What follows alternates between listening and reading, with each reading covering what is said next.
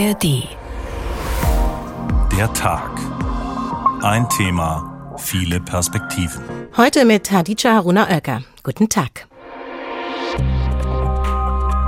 Ich würde sagen, dass Religion, auch wenn es abnimmt, aber auch in anderer Form immer noch gesellschaftliche Relevanz hat. Wenn man aufgeklärt, aufgewachsen und erzogen wurde, dann zweifelt man natürlich an einigen, was sowohl in der Bibel steht, als auch was die Kirchen erzählen. Ich habe manchmal so das Gefühl, dass man sich schon fast dafür schämen muss, wenn man sagt, ich bin Katholik oder Protestant. Ich selbst glaube jetzt nicht unbedingt an Gott.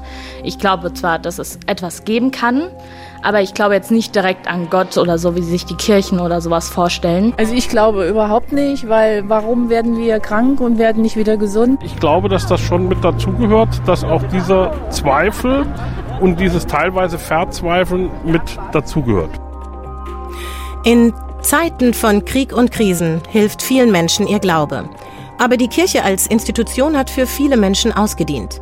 Nicht einmal mehr die Hälfte der Menschen in Deutschland ist noch Mitglied in einer der Kirchen. Und doch sind viele Menschen in Deutschland religiös. Aber das eben nicht nur auf christliche Weise. Das Verhältnis zur Religion ist im Wandel. Aber welche sozialen Veränderungen zieht das nach sich? Welche Rolle kommt den Kirchen nicht nur als Glaubensorte, sondern eben auch als Institution zu? Und wie reagiert die Kirche auf den Schwund ihrer Mitglieder? Es ist ein guter Anlass, zu Beginn des 38. Deutschen Evangelischen Kirchentages in Nürnberg, in der Zeit des größten Treffens gläubiger Menschen in Deutschland, Bilanz zu ziehen. Darüber, was den Menschen Halt bietet, wer oder was ihr Bedürfnis nach Sicherheit stillt und wer das Unerklärliche vielleicht besser erklärt als die Kirche. Denn klar ist, dass die Suche nach etwas Spirituellem, das Menschen in eine Richtung im Leben weist, auch weiterhin eine Rolle spielen wird. Mein Gott, woran glauben wir noch? So heißt heute unsere Sendung Der Tag, ein Thema, viele Perspektiven. Sie finden den Podcast wie immer in der ARD Audiothek. Und heute um 16.30 Uhr ist er losgegangen, der 38. Deutsche Evangelische Kirchentag in Nürnberg. Auf dem Programm stehen mehr als 2000 Veranstaltungen. Bis Dienstagabend wurden rund 60.000 Tickets verkauft. Ob die erwartete Teilnehmendenzahl von 100.000 erreicht wird, sei schwer abzuschätzen, hieß es auf der heutigen Pressekonferenz. In jedem Fall wird viel los sein. Und darum nimmt uns Tillmann Kleinjung jetzt erst einmal mit nach Nürnberg um uns einen Überblick darüber zu geben, was dort alles bis Sonntag passiert. Sie singen wieder. Sie tragen bunte Schals um den Hals, füllen die Altstadt und die Messehallen. Es ist Kirchentag. Vor der offiziellen Eröffnung begrüßt Kirchentagspräsident Thomas de Maizière Ehren- und hauptamtliche Mitarbeiter und bereitet sie schon mal auf einen anderen Kirchentag vor. Wir sind erfolgreich, wir bleiben erfolgreich, aber wir können nicht so weitermachen wie bisher, sonst schrumpfen wir zu einem wunderbaren, kleiner werdenden Milieutreffen. Und das ist nicht der Anspruch, den der Kirchentag an sich selbst und den das Land an den Kirchentag stellt. Von außen betrachtet hat sich gar nicht so viel geändert. Der Kirchentag hat immer noch den Anspruch, Lagerfeuer der Nation zu sein. Die großen Themen, die großen Namen, alle tauchen in Nürnberg auf. Dazu Konzerte und Gottesdienste, eine Nische für jeden, für die Frommen und für die Kritischen. CDU-Politiker de Maizière will das aufbrechen, raus aus der Harmonieblase. In Nürnberg diskutierte Generalinspekteur der Bundeswehr Carsten Breuer mit dem Friedensbeauftragten der evangelischen Kirche Friedrich Kramer über Friedensethik. Kramer ist gegen deutsche Waffenlieferungen an die Ukraine. Ex-Verteidigungsminister de Maizière freut sich auf die Debatte. Und wir wollen als Kirchentag uns auch vielleicht mehr als früher streitigen Themen öffnen in der vollen Breite. Deswegen bin ich sehr froh, dass es gelungen ist, zum ersten Mal äh, den Generalinspekteur der Bundeswehr zu einem Kirchentag einzuladen. Und so soll Kirchentag sein, im Kern des Themas lebendig und streitig. Früher waren Kirchentage ein Heimspiel der Friedensbewegung und nun kommt der ranghöchste Soldat der Bundeswehr. Die evangelische Kirche ist beim Thema Krieg und Frieden mindestens so zerrissen wie die Gesellschaft, muss ihre Friedensethik neu buchstabieren. Wie weit kann militärische Unterstützung für die Ukraine gehen? Der bayerische Landesbischof Heinrich Bedford Strom. All die Menschen, die da diskutieren, wollen alle Gewalt überwinden. Und auf dieser Basis diskutieren wir dann die Frage, ob Waffenlieferungen möglich und legitim sind oder nicht. Ich selber habe da eine klare Position. Etwa Flugabwehrraketen für Kiew, da werden Menschenleben gerettet. Ähnlich umstritten in der evangelischen Kirche, wie weit darf der Protest der Klimaaktivisten gehen? Der Kirchentag setzt auf Gespräche und holt die letzte Generation aufs Podium. Klimaaktivistin Carla Hinrichs diskutiert mit Wirtschaftsminister Robert Habeck über Verantwortung und Schuld in der Klimakrise. Anna Nicole Heinrich, Präses der Synode der Evangelischen Kirche, findet, die Kirche muss in Nürnberg auch ein Zeichen setzen. Ich würde mir hoffen, dass alle nach dem Kirchentag rausgehen, sowohl die Menschen, die sich stark kirchlich zugehörig fühlen, als auch die, die aus der Peripherie auf den Kirchentag kommen, die sagen, okay, let's make evangelische Kirche in Deutschland klimaneutral bis 2030, weil wenn es nämlich die Kirche geschafft hat, dann haben alle anderen auch keine Ausrede mehr, dass es klappen kann. Doch welche Kraft hat eine Kirche, die an Schwindsucht leidet? Auch die Kirchenkrise wird Thema bei diesem Kirchentag. Die hohe Zahl an Austritten, der Missbrauchsskandal. Der Gastgeber, Bayerns Bischof Heinrich Bedford Strom, will aus Nürnberg ein Lebenszeichen senden. Gerade in einer Zeit, in der die Kirche von vielen angegriffen wird oder für irrelevant erklärt wird, zu spüren, sehr, sehr viele Christinnen und Christen gestalten dieses Deutschland mit. Es sind immer noch die Hälfte der Menschen in Deutschland Mitglieder einer der christlichen Kirchen. So ein Gemeinschaftsgefühl könnte gleich heute Abend aufkommen. Nach dem Auftaktgottesdienst feiert der Kirchentag in der Nürnberger Altstadt ein Straßenfest. Bis zu 200.000 Menschen werden zu diesem Abend der Begegnung erwartet. Ja, und dieser Abend ist inzwischen angebrochen. Und seit 18 Uhr steht auch meine jetzige Gesprächspartnerin auf der Bühne. Die Theologin und Autorin Christine Brudereck ist eine der beiden Menschen, die beim Eröffnungsgottesdienst auf dem Kornmarkt in Nürnberg eine Predigt hält. Darum haben wir das Gespräch auch vorher aufgezeichnet. Christine Brudereck bezeichnet sich selbst als Theopoetin, weil sie sowohl Theologie als auch Poesie liebt und beides miteinander verbindet. Sie ist in einem Pfarrhaus in Schalksmühle groß geworden. Ihr Vater war Pfarrer, was eine starke Prägung vermuten lässt, und deshalb habe ich sie gefragt, was bedeutet Ihnen Kirche? Meine Mutter war Lehrerin und wenn ich an meine beiden toten Großmütter denke und an meine verstorbene Mama, würde ich sagen, die haben mir eigentlich das Wichtigste mitgegeben. Also das Pfarrhaus war prägend, da haben sie recht, aber ich glaube, dieser persönliche Glaube meiner Toten, sage ich mal so, die bedeuten mir sehr viel. Die haben mir ein tiefes Vertrauen mitgegeben, wir sind nie allein. Und das gibt mir sehr viel Halt, innere Ruhe in diesen sehr unruhigen Zeiten. Dieser Halt ist auch äh, das Thema unserer Sendung. Also Sie haben gleich eine zweite Frage mit beantwortet. Sie sind ja Theologin und auch Autorin. Mhm. Sie schreiben über Spiritualität, Menschenrechtsfragen und Poesie. Und mit Ihrem Mann, einem Pianisten, bilden Sie das Du zwei Flügel. Spiritualität ist ja ein sehr großes Wort, wird ganz unterschiedlich erklärt, lässt sich religiös, weltanschaulich beschreiben. Wie beschreiben Sie denn die Spiritualität, Ihre Spiritualität in dieser besonderen Zusammensetzung? Also ich kann es gar nicht sagen, ohne auch die Welt wahrzunehmen, die ja wirklich an den Nerven zerrt, sag ich mal gerade, äh, mit ihren vielen Krisen. Und angesichts der Krisen wird mir mein Glaube immer wichtiger, zu merken, ich bin damit nicht äh, auf mich allein zurückgeworfen, sondern diese Idee, die ich natürlich nicht beweisen kann, aber deren Wirkung ich erlebe, diese Idee, dass es da einen Gott gibt, um dem zu vertrauen, äh, nicht alleine zu sein, auch in der Gemeinschaft mit anderen zu sein, die man hier auf dem Kirchentag wirklich toll erlebt, ähm, das bedeutet, macht einen großen Unterschied, auf den ich nicht verzichten möchte. Das klingt definitiv nach einem Gemeinschaftsgefühl, das Sie hier beschreiben. Worum wird es denn dann heute in Ihrer Predigt gehen? Es geht auch um die Krisen. Also, und als Theopoetin habe ich das in einem Slam verarbeitet, wo ich wirklich sage, Familie Mensch ist himmelweit entfernt von Würde, Beteiligung, Gerechtigkeit, vom Frieden sowieso. Die Erde weint. Was ist mit der Zeit, wenn uns keine Zeit mehr bleibt? Jetzt ist die Zeit, ist das Thema des Kirchentages. Und ich sage, wenn uns keine Zeit mehr bleibt, wünsche ich uns heiliges Geleit, eine noch ganz andere Möglichkeit, dann braucht die Zeit die Ewigkeit.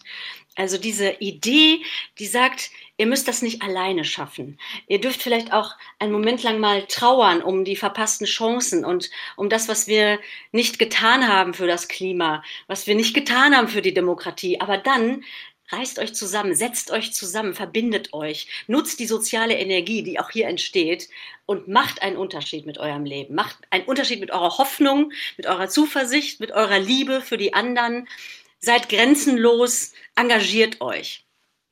Das hat einen starken appellierenden Charakter. Das kommt bis hier rüber. Jetzt, äh, während wir die Aufzeichnung hören, stehen Sie auf der Bühne. Inwiefern spielt denn diese Art der Ansprache und Form, die Sie uns ja jetzt auch präsentiert haben, denn auch eine Rolle, um Menschen für die Kirche vielleicht zu begeistern oder wieder zu begeistern oder sie vielleicht sogar zu halten? Also der Zuspruch steht zuerst da und daraus kommt dann sowas wie, ja, aber das muss man ja teilen, das will ich ja mit anderen erleben, das will ich weitergeben. Und jetzt muss man sagen, hier beim Kirchentag sind ja wirklich oft die Engagierten, ja, also die sich in ihren Gemeinden oder auch als Personen um die Geflüchteten kümmern, in ihren Stadtteilen etwas tun für die Jugend, für Bildung, mit Kleiderkammern und Tafeln, ähm, Sport, was weiß ich, also so unterschiedliche Sachen, schöne Gottesdienste gestalten, Räume schaffen, familiäre Räume. Ähm, also es ist eine Mischung aus einem persönlichen Trost, einer Trostkraft, aus der dann eine Trotzkraft wird, doch etwas dieser Welt schenken zu wollen und etwas verändern zu wollen. Das heißt eigentlich, wenn ich es richtig verstehe, sprechen Sie schon diejenigen an, die engagiert sind. Die, es geht Ihnen weniger um diejenigen, die sich von der Kirche abwenden oder Religiosität in Form von institutionellem Besuchen gar nicht mehr so, ja, so praktizieren. Es geht Ihnen um diejenigen, die da sind? Also, wenn Sie mich das ganz persönlich fragen, geht es mir eher um die anderen, um die Suchenden. Aber hier beim Kirchentag sind ja oft die Engagierten. Die haben vielleicht große Mühe mit ihrer Kirche. Die haben vielleicht große Mühe mit ihrer lokalen Gemeinde. Das mag alles sein. Das wird ja hier auch heftig diskutiert, was eigentlich mit der Institution wird und ob es überhaupt eine Zukunft für diese Kirche gibt und wie die dann aussieht. Ich glaube, da gibt es hier so unterschiedliche Biografien, die sich auf dieser Veranstaltung hier versammeln. Ähm, aber jetzt in meiner normalen Arbeit als Künstlerin, als Autorin, ähm, habe ich eigentlich oft die Sehnsüchtigen vor, vor Augen, die sagen, also mit der Institution kann ich nichts anfangen. Gott ist auch irgendwie sehr ähm, tot oder nicht erlebbar für mich. Aber ich möchte trotzdem, irgendwas ist da doch in meinem Inneren oder der Funke, den ich in den anderen sehe oder irgendetwas, das die Würde aller garantiert, so eine letzte Größe. Und von der zu sprechen, ja, das ist, glaube ich, meine Lebensberufung, würde ich fast sagen. Also das Schönste, was ich mir jetzt für mich vorstellen kann. Das werde ich heute auch machen beim Kirchentag. Ähm, und da sind aber dann doch eher die Leute, die mit Kirche noch irgendwie was Gutes verbinden. Schätze ich so ein. Hm. Ja, das ist spannend. Also natürlich äh, sozusagen, wo begegnet man ihnen? Und heute begegnet man ihnen auf dem Kirchentag. Und Sie hatten eben ein Stichwort noch genannt, die Trotzkraft. Vielleicht noch ein Wort dazu. Inwiefern äh, passt denn die Trotzkraft zum Kirchentag? Also die Trotzkraft ist ein Wort, was jetzt wirklich schon seit vielen Jahren mit mir lebt und mir in meinen ähm, persönlichen Trauerzeiten sehr geholfen hat. So ein Ja zum Leben, trotz allem, was vielleicht eher nach Nein aussieht. Und auch wenn ich an die Kirche denke, ich stehe nicht so oft für die Kirche oder vor der Kirche, aber auch da zu sagen, Leute, lasst uns nach dem suchen, was Ja sagt, was Hoffnung und Zuversicht bedeutet, wo auch das Scheitern Platz hat, ja. Manchmal sage ich, die Kirche ist so eine Art Unperfekthaus und das schafft man nur, indem man sagt, ja, trotz allem, Gnade, Güte, ähm, eine Liebe zu den Menschen, lass uns Orte schaffen, wo wir das wirklich praktisch werden lassen. Und dann, glaube ich, hat die Kirche eine Zukunft und die Menschheit hat eine Zukunft. Und die Trotzkraft ist so ein, eine Stimme, die leise flüstert jeden Morgen, komm, versuch's nochmal. Okay, versuch's nochmal. Also mit der Suche nach dem, was Ja in dir sagt, so erklärt es die Theologin Christine Brudereck. Und wir bei der Tag ein Thema viele Perspektiven fragen, was den Menschen Halt gibt. Und wie sieht es damit eigentlich in Hessen aus? Wie wichtig ist dort der christliche Glaube? Rainer Janke hat für uns nach gefühligen Antworten gesucht. Mittagszeit auf dem Domplatz in Fritzlar. Aus dem Dommuseum kommt eine Gruppe junger Menschen.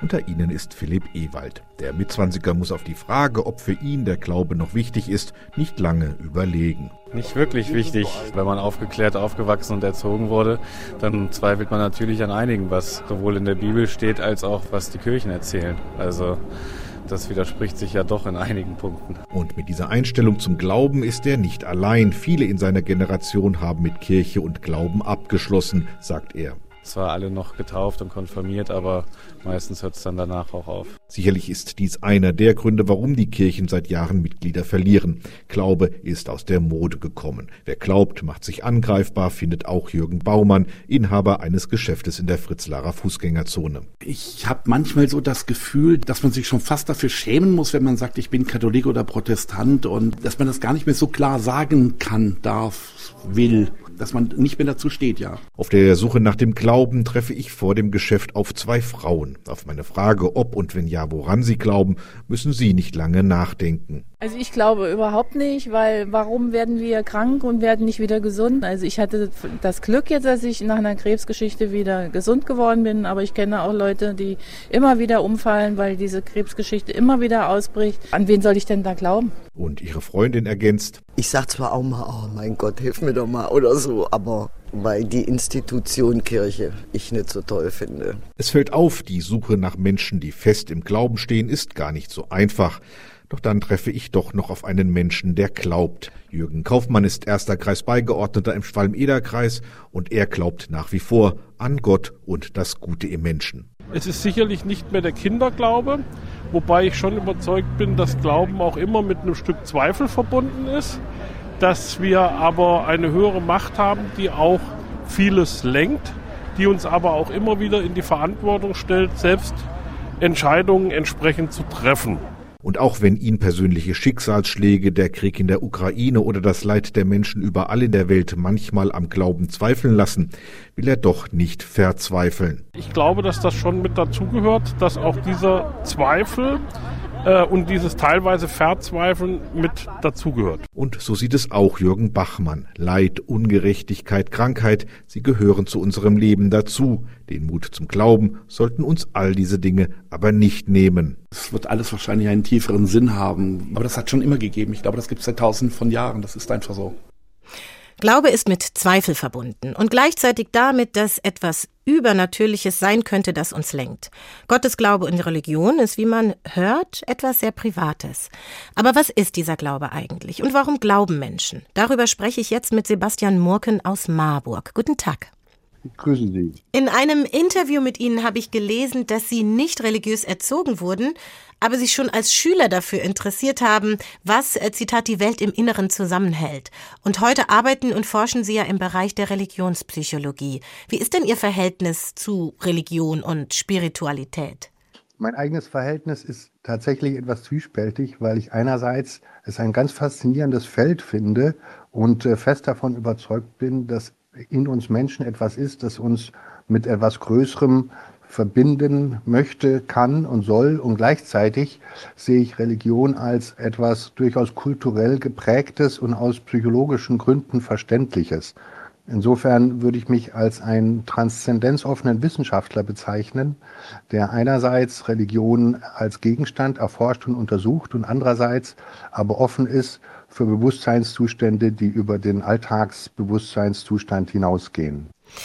Eine transzendente Offenheit, das finde ich einen interessanten Begriff. Und in dieser Offenheit interessieren Sie sich ja für die Auswirkungen von Gottesvorstellungen. Ich habe das versucht mal so in meinem Kopf zusammenzufassen. Es geht Ihnen also nicht um die Frage, ob Gott existiert, sondern wie die Idee seiner Existenz auf Menschen, also psychologisch quasi wirkt. Wie wirkt sie denn genau? Man kann leider keine ganz einfache Antwort geben, denn je nachdem, wie Gott erlebt wird, also ähm, ob sie zum Beispiel einen strafenden Gott oder einen liebenden Gott, einen rächenden Gott haben, ob sie davon ausgehen, dass es ein jüngstes Gericht gibt, dass sie davon ausgehen, dass die Endzeit nahe ist. All das sind Vorstellungen, die Menschen von Gott haben, die sehr beeinflussen, wie sie sich in ihrem Leben erleben, wie sie mit ihren Beziehungen und sich selbst umgehen. Insofern ist das Entscheidende zu sehen, wenn jemand einen intensiven Gottesglaube hat, dann beeinflusst das sein Leben. Wie und in welche Richtung hängt sehr davon ab, was der Inhalt seines Glaubens ist. Das heißt, in beide Richtungen. Das kann irgendwie ein Gewinn sein, aber das kann auch mit Belastungen und Zwängen einhergehen. Meinen Sie das? Genau so ist es. Religion und Glaube kann ein enormer Gewinn sein, eine Ressource im Leben aber je nachdem, wie es ausgestaltet ist, auch ein Belastungsfaktor, der einen auch letztlich in einem depressiven Zustand halten kann. Zum Beispiel, wenn ich denke, ähm, alles, was mir passiert, ist die Strafe Gottes und ich anfange zu grübeln, was habe ich wohl falsch gemacht, dass, dass Gott mich mit so viel Unglück im Leben bestraft. Jetzt ist es äh, so, dass diese Frage unserer Sendung ja ist, was den Menschen Halt gibt. Die haben Sie mehr oder minder ja auch jetzt beantwortet. Aber jetzt möchte ich gerne auch mit Ihnen auf die Institution und im Konkreten auf die Kirche blicken. Eine Mehrheit der Menschen in Deutschland ist dort nicht mehr Mitglied. Ähm, gleichzeitig äh, gibt es Menschen, die sind gläubig und nicht in der Kirche. Wie würden Sie denn das Verhältnis zwischen Religion und Institution heute erklären? Das ist ein, eine sehr spannende Frage, ob Kirchlichkeit und Religiosität zusammenhängt. Und tatsächlich, wie Sie es schon angedeutet haben, ist das nicht so. Die Institution ist ja erstmal in Deutschland eine bestimmte Form der institutionellen Mitgliedschaft. Und äh, aus der kann man in Deutschland relativ einfach austreten, was immer mehr Menschen tun. Das hat vielfältige Gründe die ja letztlich auch ähm, immer wieder diskutiert werden. Da ist die finanzielle Belastung, da ist im Moment der ganze Bereich des Machtmissbrauchs und des Kindesmissbrauchs. Da ist aber auch letztlich ein Schwinden der inhaltlichen Plausibilität. Das heißt, viele Menschen, die in einer offenen Gesellschaft pluralistisch groß geworden sind, können sich nicht mehr wirklich identifizieren mit den theologischen Inhalten, die doch Teil der Kirchen sind. Insofern haben auf kognitiver Ebene die Kirchen auch einen enormen Plausibilitätsverlust zu erleiden, der letztlich durch auch Anpassungen an moderne Formen der Vermittlung kaum auszugleichen ist. Sie sagen also, dass es nicht mehr so sehr das Bedürfnis gibt nach theologischen Erklärungen. Gleichzeitig kann man aber doch auch feststellen, dass die Menschen immer noch nach etwas suchen, was ihnen Halt und Orientierung gibt.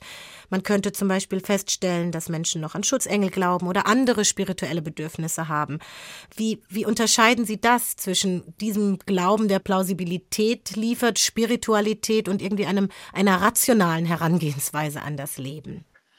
Ja, das ist ein wichtiger Aspekt. Und äh, bei uns ist Glaube ein Begriff. Im Englischen kann man in zwei Aspekte von Glauben unterscheiden, nämlich die Worte Faith und Belief. Und ein wichtiger Religionswissenschaftler hat diese Differenzierung ausgearbeitet, nämlich dass Belief eher die Inhalte, die theologischen Aussagen, der kognitive Teil des Glaubens ist. Ja, Jesus ist auferstanden von den Toten. Das wäre ein Belief. Auf der anderen Seite gibt es die Glaubensseite des Faith. Das ist etwas wie eher auf der emotionalen Seite, ein hoffnungsvolles Gehaltenwerden, ein Gefühl, da draußen ist jemand, der mich sieht und bei mir ist. Es wird gut gehen. Das ist die emotionale Faith-Seite des Beliefs. Und während die kognitive Seite, die Glaubensinhalte, die Dogmatik für viele Menschen immer weniger relevant wird, ist die Faith-Seite dieses Gefühl, nicht abgekapselt zu sein in sich selbst, sondern sich in irgendeiner Weise mit etwas da draußen verbinden zu können. Ähm, das ist etwas, was wir Menschen auch weiter in uns tragen und das im modernen verschiedene Ausgestaltung findet. Sie haben die Schutzengel angesprochen. Die verschiedensten Formen von Spiritualität zielen im Großen und Ganzen darauf ab, den Menschen mit seinem Selbst, mit einem größeren Universum, einem größeren Ganzen zu verbinden. Es ist also ein ziemlich großes Feld, wenn wir über Glauben sprechen. Es lässt sich unterteilen im Englischen, weniger gut im Deutschen. Danke für diese Erklärung. Zum Abschluss vielleicht noch ein kurzer Blick auf das Thema Bildung, weil mir kommt in den Sinn, dass man das Ganze ja eigentlich auch gut vermitteln müsste zum Beispiel an SchülerInnen. Und wir haben im Moment einen Religionsunterricht, einen Ethikunterricht. Was würden Sie sagen? Ist dieser Bereich der Begleitung nützlich oder für ein gemeinschaftliches Verständnis einer breiteren Art, wie wir das jetzt hier besprochen haben? Das ist eine wichtige Frage. Wie kann man tatsächlich die Frage der Sinnfindung, der Sinngestaltung äh, vermitteln? Das Grundgesetz wurde 1949 verabschiedet und äh, damals waren 95 Prozent unserer Bevölkerung Mitglied einer großen Kirche. Und damals wurde festgelegt, dass es einen konfessionell getrennten Religionsunterricht gibt.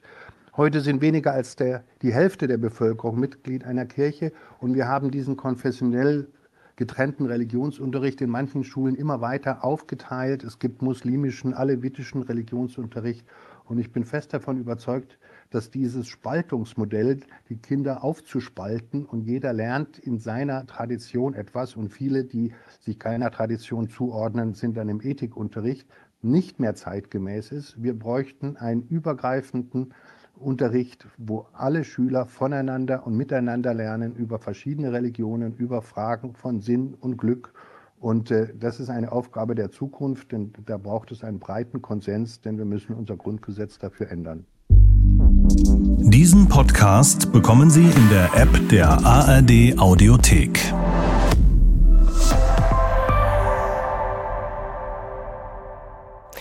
Mein Gott, woran glauben wir noch? So heißt heute unsere Sendung Der Tag ein Thema viele Perspektiven. Und wie man mit Glauben, Religion, gläubig oder nicht gläubig sein aufwächst, das spielt eine Rolle. Aber eben auch, wie einem Menschen Glaube und Religion vermittelt wird. Und die Rolle und Art und Weise des Religionsunterrichts spielt dabei eine tragende Rolle, haben wir gerade von Religionspsychologe Sebastian Murken gehört. Was also wird konkret im Religions- und im Ethikunterricht gelehrt und diskutiert? Warum wählen junge Menschen das jeweilige Fach? Das hat Anne-Kathrin Hochstrat für uns recherchiert. Der 18-jährige Schüler Cosmo geht in den evangelischen Unterricht. Warum er sich für dieses Fach entschieden hat, beantwortet er mir sehr ehrlich. Das ist tatsächlich eine gute Frage. Ich denke, jetzt gerade sitze ich hier, weil man es nicht abwählen darf und es verpflichtend ist. Ja, muss aber auch sagen, dass ich die Werte, die die Religion auch im Unterricht lernt, wie Toleranz und das Leben mit Differenzen und Respekt auch unterstütze das erhoffe ich mir so vom Unterricht hier, dass ich sowas weiter mitbekomme und davon meine, daraus meine Schlüsse ziehen kann. Cosmo und viele seiner Mitschüler und Mitschülerinnen haben seit der ersten Klasse Religion. Sie hätten sich umentscheiden können, aber viele erzählen, sie seien aus Gewohnheit geblieben. So ist es auch bei Anna. Ihre Eltern haben sie ab der ersten Klasse in den evangelischen Religionsunterricht geschickt. Das habe sie nie hinterfragt. Sie hat aber auch ein Interesse an dem Fach, weil dort wichtige Fragen diskutiert werden. Mich interessiert es auch allgemein, welche Fragen man sich im Religionsunterricht stellt, beispielsweise die Gottesbeweise. Was äh, bringt die Menschen zum Beispiel daran zu glauben, dass es Gott gibt und was bringt es den Menschen, also beispielsweise, was sehen die Menschen in Gott, was tröstet sie oder sowas, weil ich selbst glaube jetzt nicht unbedingt an Gott. Ich glaube zwar, dass es etwas geben kann, aber ich glaube jetzt nicht direkt an Gott oder so, wie sich die Kirchen oder sowas vorstellen. Edessa hat eine andere Motivation. Ihr sind Religion und religiöse Fragen wichtig. Ich bin im Religionsunterricht, weil ich gläubig bin und mir auch im Religionsunterricht eigentlich erhoffe, so eine Beziehung zu Gott aufzubauen, beziehungsweise dass es eine Stütze, eine Hilfe dazu ist. Es gilt aber auch, wer im Religionsunterricht ist, ist noch lange nicht religiös. Auch wenn die Mitgliedschaft und die Bedeutung der Kirchen in Deutschland schwindet, nach wie vor besuchen eine Mehrheit der Schülerinnen und Schüler in Hessen den Religionsunterricht, weil die Prägung christlich ist, weil Eltern und Schülerschaft wählen, was man kennt. Lilly findet die Teilnahme am Rallye-Unterricht wichtig, wäre aber für eine Reform. Ich würde aber sagen, dass Religion, auch wenn es äh, abnimmt, aber auch in anderer Form immer noch gesellschaftliche Relevanz hat. Und deswegen finde ich es auch wichtig, dass zum Beispiel also auch atheistisch eingestellte Menschen auch einen Religionsunterricht besuchen und dass man quasi Ethik, Philosophie und Religion vielleicht sogar vereinbaren müsste. Im aktuellen Schuljahr besucht immer noch die Mehrheit der Schüler und Schülerinnen den katholischen oder evangelischen Religionsunterricht. In Zahlen sind das etwa 330.000. Für Ethik haben sich dagegen 230.000 entschieden. Das Interesse an Ethik steigt. Marius findet diese Aufteilung in Ethik und Christentum allerdings schwierig. Ich finde es ein bisschen zu vereinfacht, weil man jetzt dann sagt, wir müssen die äh, christlich Gläubenden äh, extra in zwei verschiedene Unterrichte sogar noch stecken, mit evangelisch und katholisch. Ähm, und dann aber im Ethikunterricht einfach nur sagt, wir haben jetzt hier verschiedene Religionen und die Nichtgläubigen. Da wäre es eigentlich meiner Meinung nach besser, wenn man das nochmal aufteilt. Besonders für Muslime wäre das gut, betont der 18-Jährige. Denn Islamunterricht gibt es bisher nur an wenigen Schulen. Ein Stimmungsbild von Anne-Kathrin Hochstrat über die Gründe, in den Religionsunterricht zu gehen. Aus Gewohnheit, aus familiärer Prägung, aber eben auch aus Interesse daran, warum es Glauben überhaupt gibt. An jungen Menschen könnte man sagen, lassen sich viele gesamtgesellschaftliche Zusammenhänge und Interessen ablesen. Und genau darüber spreche ich jetzt mit Inga Seeland. Sie ist Erziehungswissenschaftlerin an der Universität Münster und forscht im Kontext der Jugendarbeit unter anderem zu Religion und Jugendhilfe, insbesondere auch im muslimischen Kontext, den wir gerade gehört haben. Frau Seeland, Sie haben gute Vergleichsmöglichkeiten eben zwischen christlichen und muslimisch geprägten Jugendlichen. Und Grundlage Ihrer Analyse ist unter anderem die regelmäßige Shell-Jugendstudie und die sogenannte AIDA-Studie, die für Aufwachsen in Deutschland steht.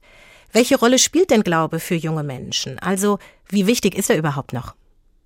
Das ist eine ganz interessante Frage, weil es ja lange Zeit davon ausgegangen wurde, dass es so einen Bedeutungsverlust des Religiösen in modernen Gesellschaften gibt, also der Säkularisierungsthese folgend. Und da zeigt sich halt, dass dieses Phänomen gar nicht so in der Absolutheit haltbar ist und dass es sehr wohl Personen gibt, für die Religion von Bedeutung ist und da eben auch für Kinder und Jugendliche und insbesondere für die Kinder und Jugendliche, die sich selbst als religiös bezeichnen. Ich höre daraus, es braucht irgendwie eine differenziertere Betrachtung. Wenn ich richtig verstanden habe, Religion ist wichtig für diejenigen, die sich als gläubig bezeichnen. Und wie viel Bedeutung hat denn für diese gläubigen jungen Menschen dabei noch zum Beispiel die Kirche als Institution? Auch das ist gar nicht so einfach zu beantworten und dem Ganzen müssen wir uns irgendwie noch mal ein bisschen anders nähern, weil wir können zwar auf die formale Zugehörigkeit von beispielsweise den christlichen verfassten Kirchen, also der katholischen oder der evangelischen Kirche in Deutschland schauen. Und wenn wir uns das anschauen, dann zeigt zum Beispiel die Shell-Jugendstudie, dass es insgesamt einen leichten Rückgang gibt in der Zugehörigkeit, aber Religion ja immer noch von Bedeutung ist und dass rund 60 Prozent der Jugendlichen sich im Jahr 2019 noch einer der beiden christlichen Kirchen zugehörig fühlen und das bei den katholischen Jugendlichen leicht konstanter ist als bei den evangelischen. Wir haben es vorhin schon in der Sendung gehört, dass es einen, und das machen Sie auch auf diesen Unterschied, also sozusagen die Religiosität im Privaten und die Zugehörigkeit wirklich zu einer Institution. Jetzt machen Sie noch den Unterschied auf zwischen christlich und muslimischen. Da kann man ja auch festhalten, dass bei christlichen Jugendlichen es einfach auch einen formellen Eintritt gibt. Es gibt Mitgliederzahlen, es gibt sowas wie Taufe, Konfirmation, also man kann Zahlen erheben. Das ist ja anders in der muslimischen Glaubenspraxis. Aber was sagen denn da die Zahlen? Also kann man das sagen? Gibt es da Gläubigere oder lässt sich das überhaupt so vergleichen? Mhm, genau, das ist eine wichtige Frage hinsichtlich der statistischen Erfassung oder den Statistiken Besonderheiten. Und hier können wir halt erst einmal sagen, dass wir in Deutschland in einer multireligiösen Gesellschaft leben. Also wenn wir uns das nochmal auf der Erwachsenenebene oder der Gesamtheit der deutschen Bevölkerung anschauen, dann sind von den 84,3 Millionen Menschen, die in Deutschland leben, laut kirchlicher Statistik rund 19,7 Millionen in der evangelischen Kirche, rund 21,6 Millionen in der katholischen. Wir haben knapp 92.000 Jüdinnen und Juden in Deutschland und eben nach Hochrechnung rund 5,5 Millionen muslimische Gläubige. Diese Hochrechnung ist deshalb so ein bisschen schwierig, weil, wie Sie das richtig ja gesagt haben, es gibt keine formale Zugehörigkeit und nicht alle in Deutschland vertretenen Religionsgemeinschaften organisieren sich eben über formale Mitgliedschaften, wie beispielsweise die christlichen Kirchen, sodass hier immer unterschiedliche Datensätze herangezogen werden müssen, um so eine statistische Größe zu schaffen. Im Islam ist das halt besonders, weil es eher eine dezentrale Struktur muslimischer Gemeinden und Verbände gibt. Deshalb braucht es hier mehr so eine andere, ich sag mal, andere Messkriterien, um eine Zugehörigkeit zu schaffen. Wenn wir uns aber bei den jungen Menschen das nochmal anschauen, dann zeigt sich in der Selbstbeschreibung und in der Selbstzuordnung der Religiosität bei jungen Menschen, dass die, die sich dem Islam zuordnen, tendenziell sich als stärker religiös wahrnehmen als die der Christlichen. Das ist interessant. Also man kann nicht sagen, Glaube verliert an Bedeutung, es kommt auf die Betrachtung an. Und kann man denn etwas dazu sagen, ob das Glaubensgefühl und die Zugehörigkeit eben auch zu einer, nennen wir es jetzt Institution, ob es jetzt Kirche oder die Moschee sei, bei jungen Menschen auch von den Eltern abhängt? Ja, kann man tatsächlich. In äh, den christlichen Kirchen ist es häufig ja auch eine Art der Vererbung, also Eltern, die sich selbst zugehörig sind zu einer der Kirchen, lassen ihre Kinder auch eher taufen und da trifft der junge Mensch eher die Entscheidung mit der Firmung oder auch bei den evangelischen Kirchen mit der Konfirmation, ob sie diesen Glaubensweg und in der gläubigen Gemeinschaft weiter bestehen wollen. Und ähm, bei muslimischen jungen Menschen haben wir das mal in einer Studie erfragt, wo es darum ging, warum junge Menschen die Moschee besuchen und ob das von ihnen gefordert wird oder aus welchen Gründen das ist. Und hier zeigte sich eben, dass es gar nicht so sehr die Gründe sind, dass die Eltern sich das wünschen, sondern dass sie andere Dinge anführen, wie dass sie Spaß in der Jugendgruppe haben, dass sie sich zugehörig fühlen, aber eben auch, dass sie schlichtweg Freunde treffen und eben ihre Freizeit dort aktiv gestalten können in den Gemeinden. Und dass eben weniger die Motivation bei der Auferlegung der Eltern liegt oder lag. Aber da muss man auch nochmal sagen, das hängt natürlich auch vom Lebensalter ab. Also in der Kindheit bestimmen eher die Eltern auch, wo Kinder sich aufhalten, als dann eben im fortgeschrittenen Jugendalter. Wir fragen ja in der Sendung explizit, was Menschen Halt gibt. Mit Ihnen habe ich jetzt auch natürlich darüber gesprochen, was Jugendlichen Halt geben könnte. Was Sie jetzt geantwortet haben, ist für mich so ein bisschen die Antwort auch, dass eine sinnstiftende Rolle eben in dem Zugehörigkeitsgefühl, in dem Gemeinschaftsgefühl liegen könnte und das sowohl in kirchlichen als auch in muslimischen Gemeinden. Wie wichtig ist denn vielleicht als noch abschließende Frage die Art des Angebots um überhaupt Gläubige, in diesem Fall gläubige Jugendliche anzusprechen, zu halten oder sie vielleicht auch zum Bleiben zu animieren? Ist vielleicht sowas wie der Kirchentag als Großevent genau das, was es braucht? Ja, absolut. Also der 15. Kinder- und Jugendbericht hat schon darauf hingewiesen, dass eben verschiedene Studien aufzeigen konnten, dass klassische Formate gelebter religiöser Praxis, wie beispielsweise der klassische Gottesdienstbesuch oder auch die Messen für junge Menschen eher weniger attraktiv sind aber hohe Zustimmung erhalten eben Angebote, die sich an den Lebenswelten und auch den konkreten Themen junger Menschen orientieren. Und das zeigt sich eben auch in der Jugendarbeit oder in der religiösen Jugendverbandsarbeit, aber auch in Jugendgottesdiensten oder eben Großevents wie der Weltjugendtag, der Katholikentag oder eben auch der jetzt stattfindende Kirchentag. Das war die Erziehungswissenschaftlerin Inga Seeland über die Rolle von Glaube und Religion bei jungen Menschen. Mein Gott, woran glauben wir noch? So haben wir heute unsere Sendung Der Tag ein Thema viele Perspektiven getitelt. Und das anlässlich des 38. Deutschen Evangelischen Kirchentages in Nürnberg, der heute gestartet ist. Gerade läuft der Eröffnungsgottesdienst. Es ist ein Großevent, bei dem es sowohl um Glaubenspraxen, aber eben auch um politische Inhalte geht. Wie das auch durchaus kontrovers besetzte Programm zeigt, aber auch die, das Aufgebot an politischer Prominenz. Wer ist denn alles da? Bundeskanzler Olaf Scholz, Außenministerin Annalena Baerbock, CDU-Chef Friedrich Merz und Präsident des Kirchentages ist der frühere Verteidigungsminister Thomas de Maizière. So werden auch Religion und Politik beim Kirchentag zusammengedacht. Wie die Beziehung zwischen Religion und Politik im Alltag aussieht und welche Verbindungen da bestehen, darüber hat sich für uns Bianca Schwarz aus dem ARD Hauptstadtstudio in Berlin Gedanken gemacht. Wenn man Vize-Bundestagspräsidentin Petra Pau fragt, wie schnell sie kontaktiert wird, wenn sie öffentlich etwas sagt, das den Kirchen nicht so gut gefällt, erzählt sie. Es dauerte nur wenige Minuten, bis aus dem Sekretariat von Bischof Stäblein, also der evangelischen Kirche, ein Gesprächsangebot via Twitter mir unterbreitet wurde mit der Frage, ich will Ihre Position besser verstehen. Ihre Position in diesem Fall betraf den Religionsunterricht in Berlin. Den wollen CDU und SPD zum Wahlpflichtfach machen. Petra Pau ist religionspolitische Sprecherin der Linkspartei und sieht das anders. Sie wünscht sich verpflichtenden Ethikunterricht. Das hat sie bei Twitter so gepostet und setzte sich dann ein paar Minuten später mit dem evangelischen Bischof auseinander. Für den Politologen Carsten Frag ist diese Anekdote keine Überraschung. Er beschäftigt sich seit Jahren mit dem Verhältnis von Staat und Kirche. Der Leiter des katholischen Büros, Prälat Karl Jüsten, hat mal gesagt, die Atomlobby und auch die Energielobby ist manchmal richtig neidisch auf unsere Erfolge. Seiner Meinung nach besteht das Prinzip der kirchlichen Lobbyarbeit darin, dass sie nicht sichtbar wird. Den Kirchen sei es wichtiger, ihre Positionen am Ende in Gesetzestexten wiederzufinden, meint Frag. Das bestätigt auch Petra Pau. Wir, die Abgeordneten des Bundestages, sind eigentlich in einem ständigen Austausch mit den Institutionen, sage ich mal, der Religionsgemeinschaften. Und wenn es jetzt speziell um die christlichen Kirchen geht, da kommen die Vertreter der Religionsgemeinschaften auch proaktiv auf die Abgeordneten, auf die Fraktionen zu. Ähnlich war es übrigens äh, beim Thema Sterbehilfe. Dazu hatte das Bundesverfassungsgericht geurteilt, die Sterbehilfe muss gesetzlich neu geregelt werden.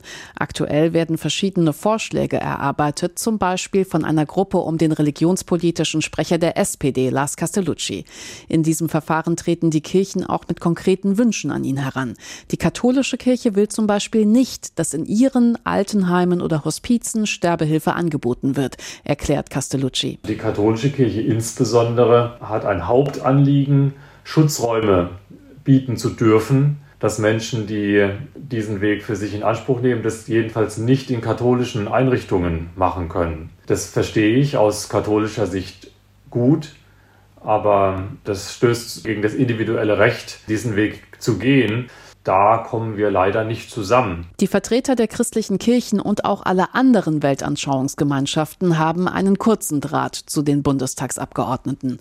Dennoch, unter Druck gesetzt fühlt sich die Vize-Bundestagspräsidentin Petra Pau nicht. Also ich erlebe persönlich keine Drucksituation, sondern ich erlebe eigentlich immer wieder Gesprächsangebot. Das liegt natürlich dann wiederum an uns Abgeordneten, wie weit wir diese wahrnehmen. Glaube ist politisch und das nicht nur auf dem Kirchentag in Deutschland.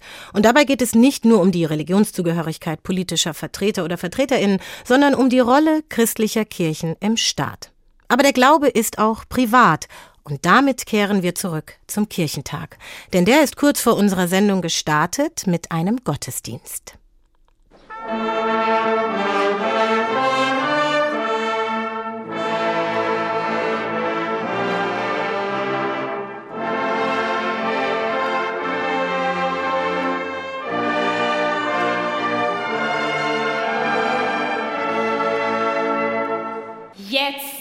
Ist die Zeit. Jetzt ist die Zeit für Kirchentag in Nürnberg. Herzlich willkommen zum Eröffnungsgottesdienst des Deutschen Evangelischen Kirchentags hier in Nürnberg. Danke, dass wir hier sein dürfen. Wahnsinn.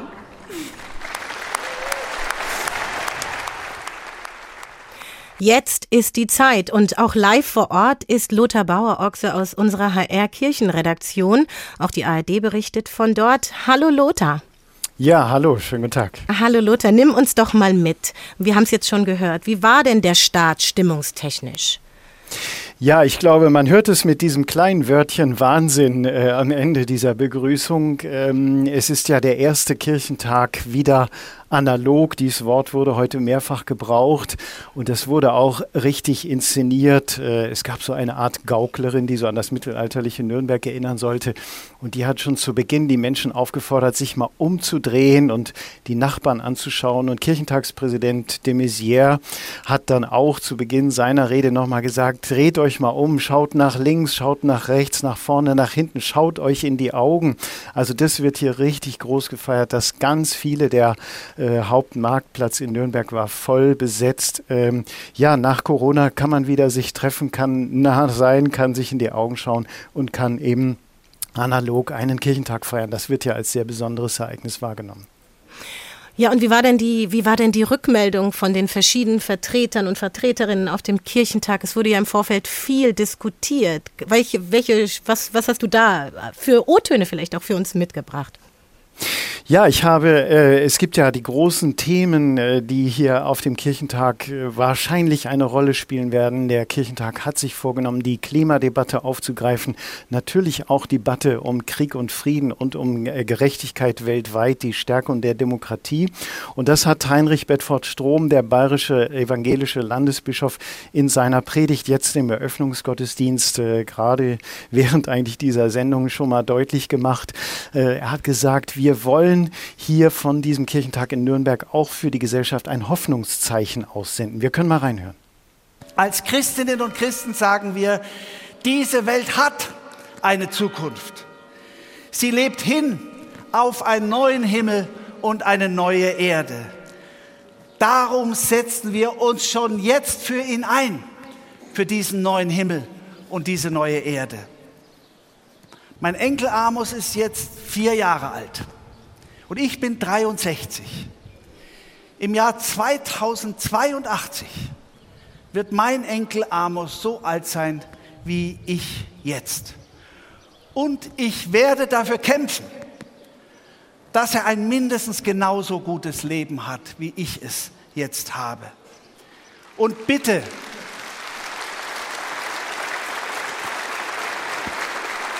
und bitte kämpft alle mit ihr Mütter und Väter, ihr Großmütter und Großväter, alle, die ihr für Kinder sorgt, kämpft mit für unsere Kinder. Sie sollen leben. Sie sollen gut leben. Sie sollen reine Luft atmen. Sie sollen klares Wasser trinken. Sie sollen sich an Schmetterlingen freuen. Und sie sollen immer wieder Sonne und dann auch Regen genießen können. Wir werden, so soll es sein, wir werden unser Glück nicht mehr am Wachstum des materiellen Wohlstands festmachen, sondern am Wachstum des Beziehungswohlstandes.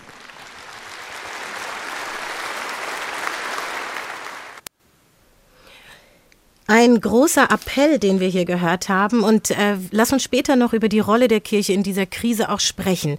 Aber wir haben es jetzt in der Sendung öfter und auf unterschiedliche Weise immer wieder gehört. Und es war auch ja schon vor der Pandemie ein Thema, dass die Zahl der Kirchenmitglieder, die Bedeutung der Kirche kontinuierlich abnimmt. Und die Theologin Christine Bruder-Eck, die wir ja, glaube ich, gerade auch gehört haben im Eröffnungsgottesdienst, hat uns vorab im Gespräch gesagt, dass eben auch eines der Themen des Kirchentages eben ist die Kritik an der Institution, der Schwund etc.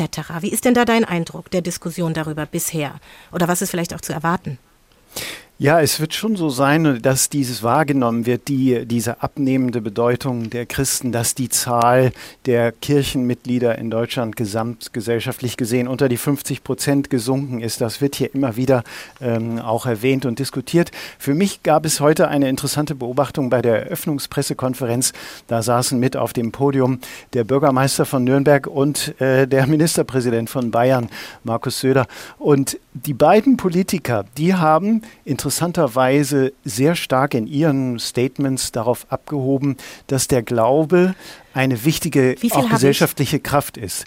Und gleichzeitig haben die Kirchenvertreter sozusagen das deutlich gemacht, wofür sie sich einsetzen. Klimafrage, die Krieg- und Friedenfrage. Und das war für mich bemerkenswert, dass dann doch irgendwie der Glaube immer noch, auch gerade von Politikern, als eine wichtige Kraft äh, genannt wird. Nun sind beide äh, kirchlich hoch engagiert.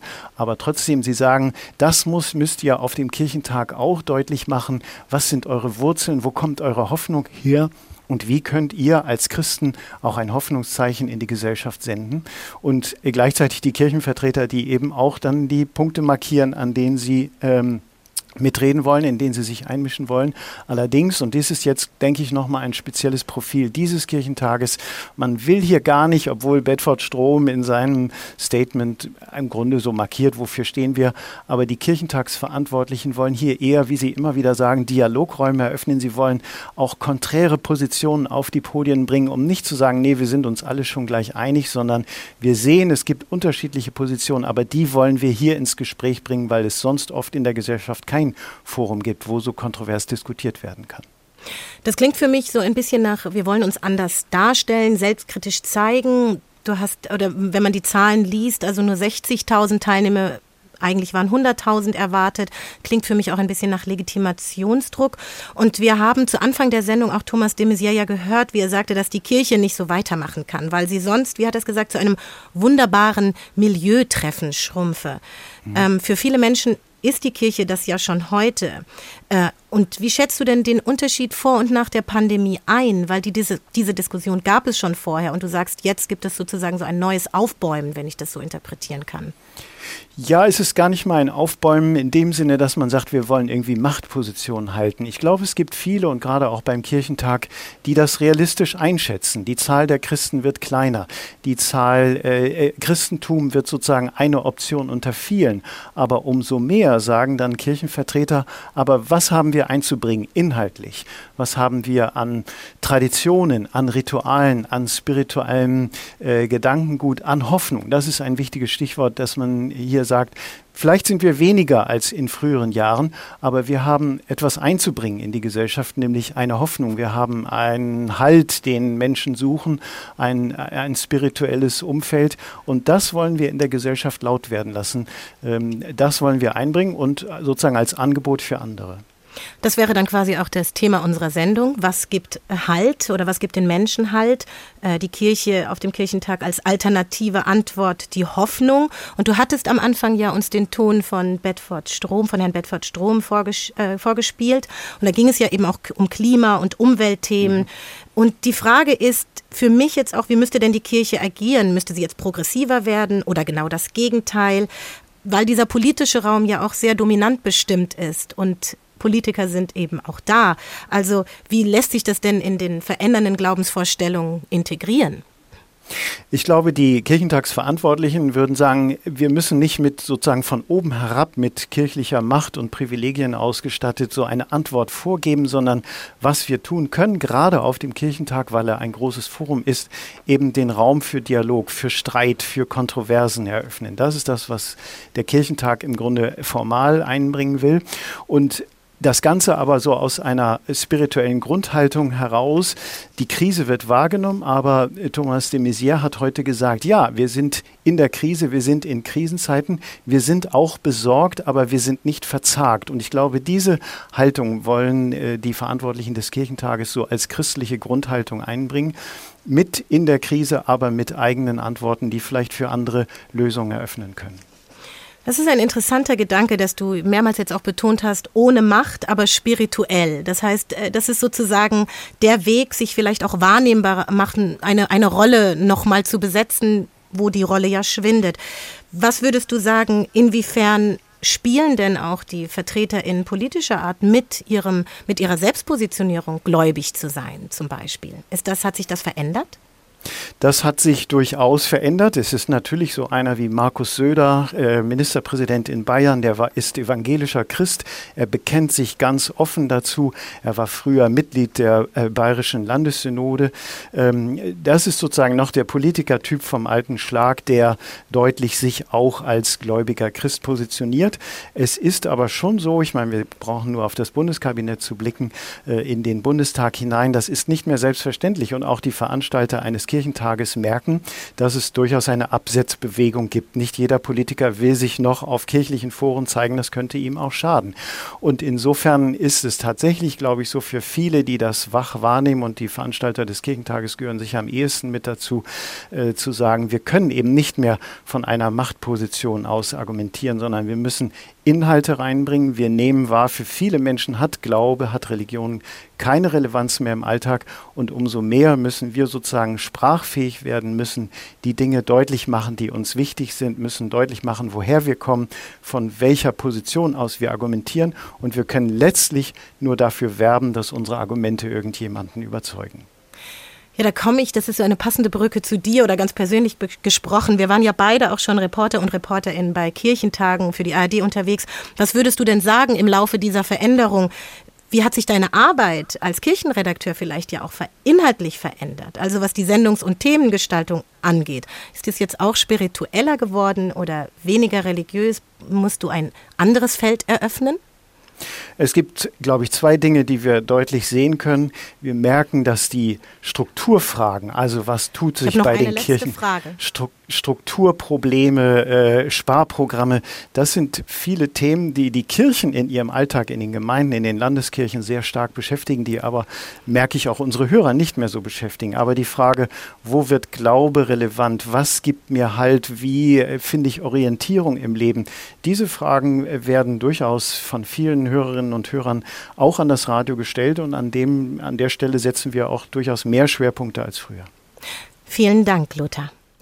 Das war der Tag. Ein Thema, viele Perspektiven. Zu Beginn des 38. Deutschen Evangelischen Kirchentages in Nürnberg. Wir wollten deshalb wissen, was den Menschen Halt gibt. Und wir konnten erfahren, dass Menschen nicht unbedingt weniger religiös sind, aber es einen Bedeutungsverlust von Institutionen wie der Kirche gibt. Eine Verschiebung ins Private. Wenn Sie neugierig geworden sind oder uns noch einmal hören wollen, dann finden Sie den Podcast dieser Folge in der ARD Audiothek unter der Rubrik Politik und Hintergrund. Dort finden Sie auch andere spannende Podcasts, zum Beispiel die Podcast-Reihe Just Love. Es geht darin um die Sekte Bhakti Maga, die im Taunus ihr Hauptquartier hat und ihren Guru als Gott verehrt. Doch immer wieder berichten Menschen, die aussteigen wollen, vom Machtmissbrauch im Ashram, von sexualisierter Gewalt. Der Podcast Just Love geht den Vorwürfen nach.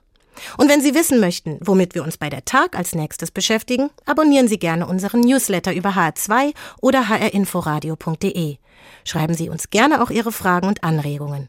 Ich heiße Hadija Haruna Oelker und wünsche Ihnen eine gute Zeit. Bis bald. Der Tag. Ein Thema, viele Perspektiven.